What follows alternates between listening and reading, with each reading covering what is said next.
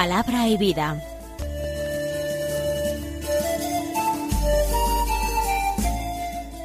Con el Padre Manuel Horta desde Sevilla. En el nombre del Padre y del Hijo y del Espíritu Santo. Amén. Alabados sean Jesús y María. Muy buenos días, queridos amigos, oyentes de Radio María y seguidores del programa Palabra y Vida. Hoy es el quinto domingo de Cuaresma, un domingo que es 26 de marzo.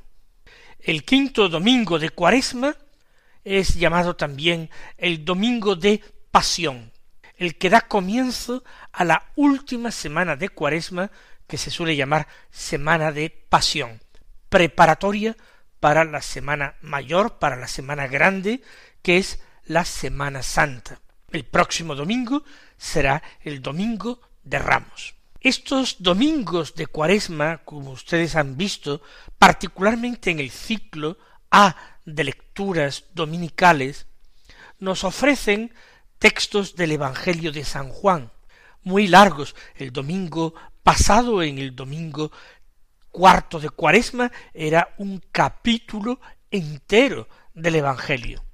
Hoy no tenemos un capítulo entero, pero casi. Por eso adelanto, como hacía también el domingo pasado, que es imposible comentar todos los detalles de este bellísimo Evangelio en el que Jesús hace otro signo, un signo definitivo. La semana pasada él se mostraba como luz del mundo, y el que podía devolver la luz a los ojos ciegos. Esta semana se nos manifiesta como aquel que es la vida, la vida verdadera, y puede devolverla a quienes han muerto. Estamos en el capítulo once de San Juan, del que leeremos los versículos uno al cuarenta y cinco vamos a leer más o menos la mitad del texto antes de hacer algunos comentarios. En aquel tiempo había caído enfermo un cierto Lázaro de Betania, la, aldea de María y de Marta, su hermana. María era la que ungió al Señor con perfume y le enjugó los pies con su cabellera. El enfermo era su hermano Lázaro las hermanas le mandaron recado a Jesús diciendo Señor, el que tú amas está enfermo. Jesús al oírlo dijo Esta enfermedad no es para la muerte, sino que servirá para la gloria de Dios, para que el Hijo de Dios sea glorificado por ella. Jesús amaba a Marta, a su hermana y a Lázaro. Cuando se enteró de que estaba enfermo, se quedó todavía dos días donde estaba. Sólo entonces dijo a sus discípulos Vamos otra vez a Judea. Los discípulos le replicaron Maestro, hace poco intentaban apedrearte los judíos, ¿y vas a volver de nuevo allí? Jesús contestó ¿No tiene el día doce horas? Si uno camina de día no tropieza, porque ve la luz de este mundo, pero si camina de noche tropieza, porque la luz no está en él. Dicho esto, añadió Lázaro, nuestro amigo, está dormido. Voy a despertarlo. Entonces le dijeron sus discípulos Señor, si duerme se salvará. Jesús se refería a su muerte. En cambio ellos creyeron que hablaba del sueño natural. Entonces Jesús les replicó claramente Lázaro ha muerto, y me alegro por vosotros de que no hayamos estado allí, para que creáis. Y ahora vamos a su encuentro. Entonces Tomás, apodado el mellizo, dijo a los demás discípulos Vamos también nosotros y muramos con él. Hemos escuchado más o menos la mitad del Evangelio. Desde el anuncio por parte de las hermanas de la enfermedad de Lázaro a Jesús, hasta el momento en que Jesús se dispone a emprender el camino desde el lugar en que se encontraba hasta Betania. Es una familia que nos es conocida, no sólo por este episodio, sino por otros. En una comida en Betania, María de Betania había ungido a Jesús los pies, los había secado con sus cabellos, y esto motivó la protesta de Judas Iscariote, que decía que era un desperdicio, que era un malgastar el dinero, y que más valdría haber vendido ese perfume carísimo y haber dado el dinero a los pobres. Palabras de Judas que sirven para que Juan haga el comentario de que lo decía porque era un ladrón que iba sustrayendo dinero de la bolsa común de Jesús y los apóstoles.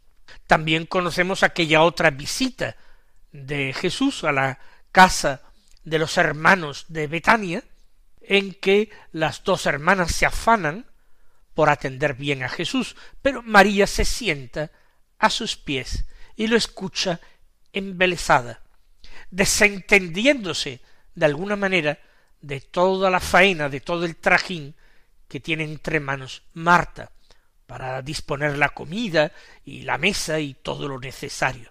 El reproche de Marta, la respuesta de Jesús que defiende a Marta.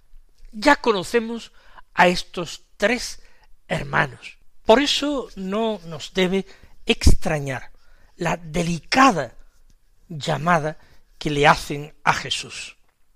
El que tú amas está enfermo, Señor. No le dicen ven a curarlo. No le dicen siquiera de una sola palabra y nuestro hermano quedará curado. Simplemente le presentan su necesidad, su sufrimiento, la enfermedad de su hermano, que es una enfermedad grave, y se quedan aguardando, no van al encuentro de Jesús. Estas dos hermanas, a diferencia de María Magdalena, por ejemplo, y de una tal Juana, y de otras mujeres, no seguían a Jesús por el camino.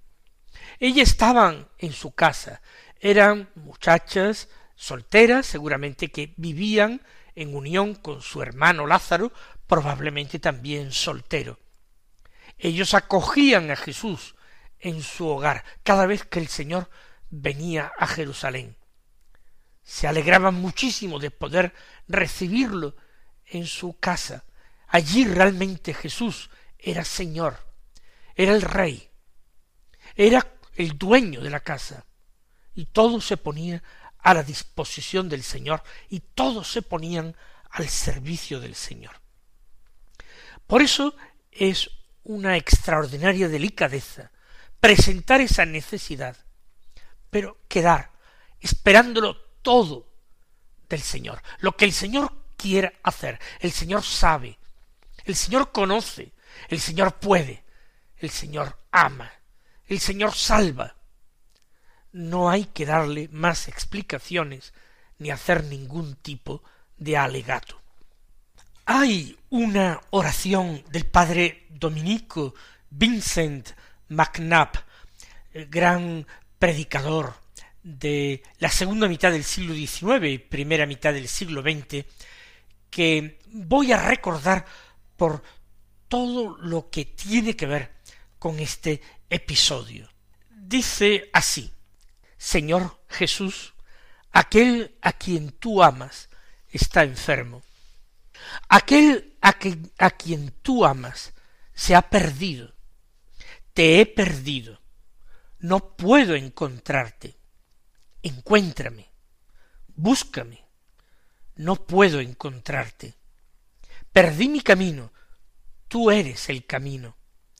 Encuéntrame o estaré perdido sin remedio. Tú me quieres. No sé si te amo, pero sé que tú me quieres. No te ofrezco mi amor, sino el tuyo. No te ofrezco mi fuerza, sino la tuya. No te ofrezco mis obras, sino las tuyas. Aquel a quien tú amas está enfermo. No me atrevo a decir aquel que te ama está enfermo. Mi enfermedad consiste en que no te amo. Ese es el origen de mi enfermedad que me lleva a la muerte. Me estoy hundiendo, levántame, ven a mí sobre las aguas. Señor Jesús, aquel a quien tú amas está enfermo. Bellísima oración, supongo que les parecerá a ustedes también. Hay una cosa que es algo seguro para mí. Es la palanca con la que puedo mover verdaderamente el mundo. Yo no sé si te amo, de verdad. Lo creo, pero no lo sé. ¿Por qué no lo sé? Porque mis obras aparentemente contradicen mis palabras, incluso contradicen los sentimientos de mi corazón. No sé si te amo. No puedo estar seguro, pero sí estoy seguro de algo, de que tú me quieres. Por eso, ¿cómo te voy a ofrecer mi amor si no estoy seguro de él? Te ofrezco tu amor, te ofrezco tu fuerza, tu fuerza salvadora, curativa, te ofrezco tus obras. Aquel a quien tú amas está enfermo, y ese enfermo ahora somos nosotros. Ahora son tantos hermanos nuestros que necesitan la intervención del Señor para curar no sólo y principalmente los cuerpos, sino curar principalmente y sobre todo las almas. Curar las almas y darles virtudes, fortaleza, paciencia, humildad, confianza, contrición, amor. Eso es lo que necesitan sobre todo nuestros hermanos y nosotros mismos que oramos y escuchamos su palabra. A quien, aquel a quien tú amas está enfermo. Inmediatamente el Señor no hace nada. Se quedó todavía dos días donde estaba, porque los tiempos de actuación del Señor son muy distintos de los nuestros el Señor tiene otro ritmo porque el, el Señor conoce las circunstancias. Interviene cuando Él cree que debe intervenir y de la manera en que Él cree que debe intervenir. Recuerden hace algunos domingos cómo nosotros escuchábamos en la curación del ciego de nacimiento, cómo Jesús decía ni éste pecó ni sus padres, su ceguera de nacimiento no se debe a un pecado suyo, ni a un pecado de sus padres directamente. Por supuesto, obedece al pecado que entró en el mundo, porque la muerte y el dolor son consecuencia, castigo del pecado. Pero no pecó ni éste ni sus padres, sino que esto ha ocurrido para que se ponga de manifiesto el designio de Dios, lo que Dios quiere hacer revelar a su Hijo único, Jesucristo, como Mesías y como Salvador de los hombres. Pues bien, Jesús se queda todavía dos días en el lugar donde estaba para manifestar con un signo todavía mayor que el de devolver la vista o dar la vista a un ciego de nacimiento, como es dar la vida a un muerto. Se queda, él sabe qué hace, pero tras dos días le dice a sus discípulos vamos otra vez a Judea. Y no se mueve por motivaciones humanas, sino porque ha discernido ser la voluntad del Padre del cielo. Los apóstoles, que son todavía demasiado carnales, tienen miedo. Saben que Betania está al lado de Jerusalén y que ir a Betania suponía ponerse a tiro del poder del Sanedrín y de los sumos sacerdotes del templo, que andaban conjurados y habían tomado la decisión de dar muerte a Jesús. Por eso los apóstoles se resisten todo lo que pueden en ir. Y cuando advierten que la decisión del Señor es una decisión sobre la que no va a volver atrás, y que además su deseo es ir acompañado de sus apóstoles, entonces es Tomás el mellizo el que arenga a los demás y les dice, vamos también nosotros y muramos con él. Él los exhorta porque piensan que eso es perfectamente algo que puede sucederles si siguen a Jesús hasta el final. Que también nosotros nos desprendamos de ese miedo a morir con Jesús si tenemos la promesa firme que nos da la palabra de Dios de resucitar con Él.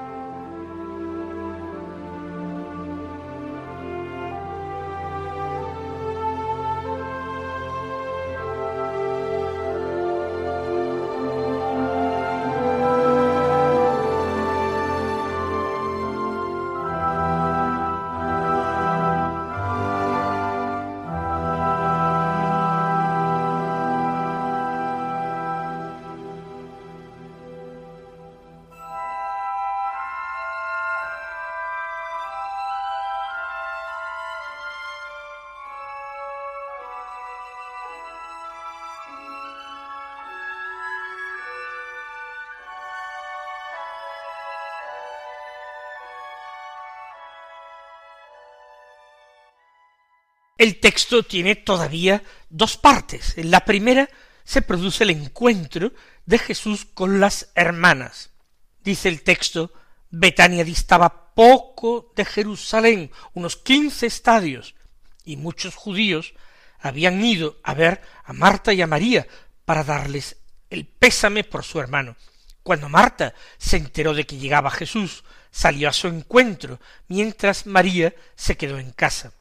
Y dijo Marta a Jesús, Señor, si hubieres estado aquí, no habría muerto mi hermano, pero aun ahora sé que todo lo que le pidas a Dios, Dios te lo concederá. Jesús le dijo, tu hermano resucitará. Marta respondió, sé que resucitará en la resurrección en el último día. Jesús le dijo, yo soy la resurrección y la vida. El que cree en mí, aunque haya muerto, vivirá. Y el que está vivo y cree en mí, no morirá para siempre. ¿Crees esto? Ella le contestó, sí, Señor, yo creo que tú eres el Cristo, el Hijo de Dios, el que tenía que venir al mundo. Y dicho esto, fue a llamar a su hermana María, diciéndole en voz baja, el Maestro está ahí y te llama. Apenas lo oyó, se levantó y salió a donde estaba él, porque Jesús no había entrado todavía en la aldea, sino que estaba aún donde Marta lo había encontrado. Los judíos que estaban con ella en casa consolándola, al ver que Marta que María se levantaba y salía de prisa, la siguieron, pensando que iba al sepulcro a llorar allí. Cuando María llegó a donde estaba Jesús, al verlo se echó a sus pies, diciéndole Señor, si hubieras estado aquí no habría muerto mi hermano. Jesús, viéndola llorar a ella y viendo llorar a los judíos que la acompañaban, se conmovió en su espíritu, se estremeció y preguntó ¿Dónde lo habéis enterrado? Le contestaron Señor, ven a verlo. Jesús se echó a llorar. Los judíos comentaban cómo le quería, pero algunos dijeron y uno que le ha abierto los ojos a un ciego no podía haber impedido que éste muriera. Queda el relato del milagro en sí, pero hemos escuchado lo fundamental, esa revelación de Jesús que dice yo soy la resurrección y la vida. El que cree en mí, aunque haya muerto, vivirá, el que está vivo y cree en mí, no morirá para siempre. Esto que Jesús le pregunta a Marta si lo cree, y ella responde, sí, Señor, yo creo que tú eres el Cristo, el Hijo de Dios, que tenía que venir a este mundo. Eso es lo mismo que el Señor nos pregunta a nosotros. Si creemos verdaderamente que Él tiene poder, con su gracia, para sacarnos a nosotros de las tinieblas a la luz, para sacarnos a nosotros de la muerte a la vida, para sacarnos a nosotros desde aquellas cárceles que nos encierran en el pecado, en los vicios, en la increencia, en el desamor, salir a la fe, a la esperanza y a la caridad. Esta es la cuestión fundamental. Y más adelante en el texto vemos cómo los judíos cuando ven a Jesús conmovido, a Jesús que llora la muerte de su amigo, se dividen. Todo lo que Jesús hace, todo lo que Jesús dice, es verdaderamente un criterio de juicio para nosotros. Por eso la palabra de Dios nos juzga. Porque unos dicen simplemente, mirad cómo le amaba. Y realmente tienen razón. Cómo el Señor nos ama. Nos ama hasta derramar lágrimas por nosotros, si nos ve perdidos. Pero otros, en cambio, dicen, y ese que abrió los ojos a un ciego, no podía haber impedido que muriera, empiezan a desconfiar de él. ¿Por qué llora? ¿Por qué no hace un milagro? ¿Acaso aquel milagro de devolver la vista a un ciego de nacimiento fue un falso milagro, un fraude? A ver si es que en realidad no puede nada y ahora llora.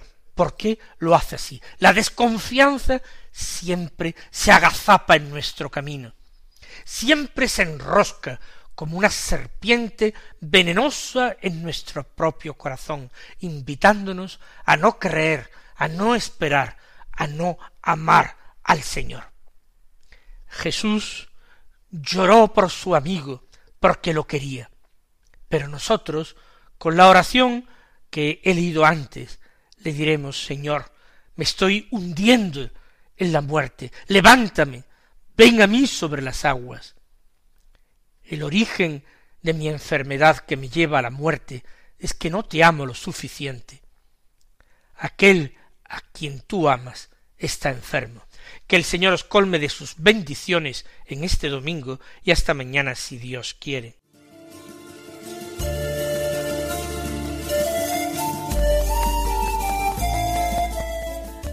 Concluye Palabra y Vida un programa dirigido desde Sevilla por el padre Manuel Horta.